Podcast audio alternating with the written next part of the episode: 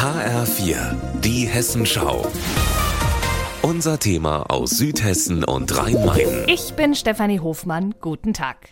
Was passiert, wenn wir die Toilettenspülung drücken, wohin die Hinterlassenschaften gehen und was alles in einer Kläranlage geschieht, will man ja manchmal gar nicht so genau wissen. Aber sicher ist, der Klärschlamm, der in der Kläranlage am Ende entsteht, ist richtig wertvoll. Er enthält nämlich Phosphor, einen Stoff, der mittlerweile extrem selten geworden ist, erklärt Simone Apitz vom Hessischen Umweltministerium. Phosphor ist eine begrenzte Ressource und nur begrenzt in teilweise sehr geopolitisch kritischen Regionen zur Verfügung.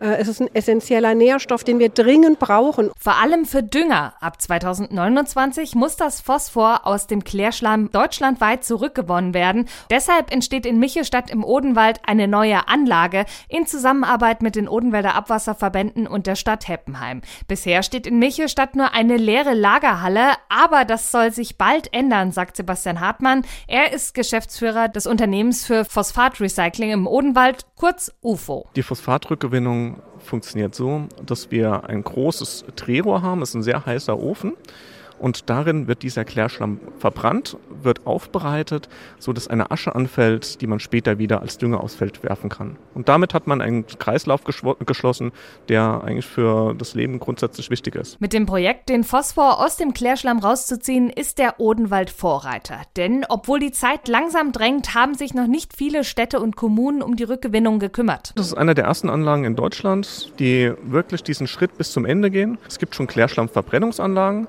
Wir gehen einen Schritt weiter. Wir holen auch das Phosphor direkt wieder zurück. Das Land Hessen unterstützt und fördert das Projekt. Momentan gibt es auch von der bayerischen Seite großes Interesse, in das UFO-Projekt mit einzusteigen. Das birgt allerdings große Herausforderungen, sagt Simone Apitz. Es ist eben die Frage, wie man so etwas von Verwaltungsseite äh, aufarbeiten kann, weil da sind dann eben zwei Länder, die an so einem Projekt beteiligt sind, gerade wenn es um Förderrecht geht. Wir sind aber gewillt und ähm, wäre schön, wenn das funktionieren würde, dass wir mit den Bayern auch gemeinsam gemeinsam das Projekt hier weiter voranbringen. Die Anlage soll bis 2024 fertig sein und in Betrieb genommen werden. Die Kosten liegen momentan bei etwa 10 Millionen Euro. 4 Millionen werden davon vom Land Hessen übernommen. Stefanie Hofmann, Michelstadt.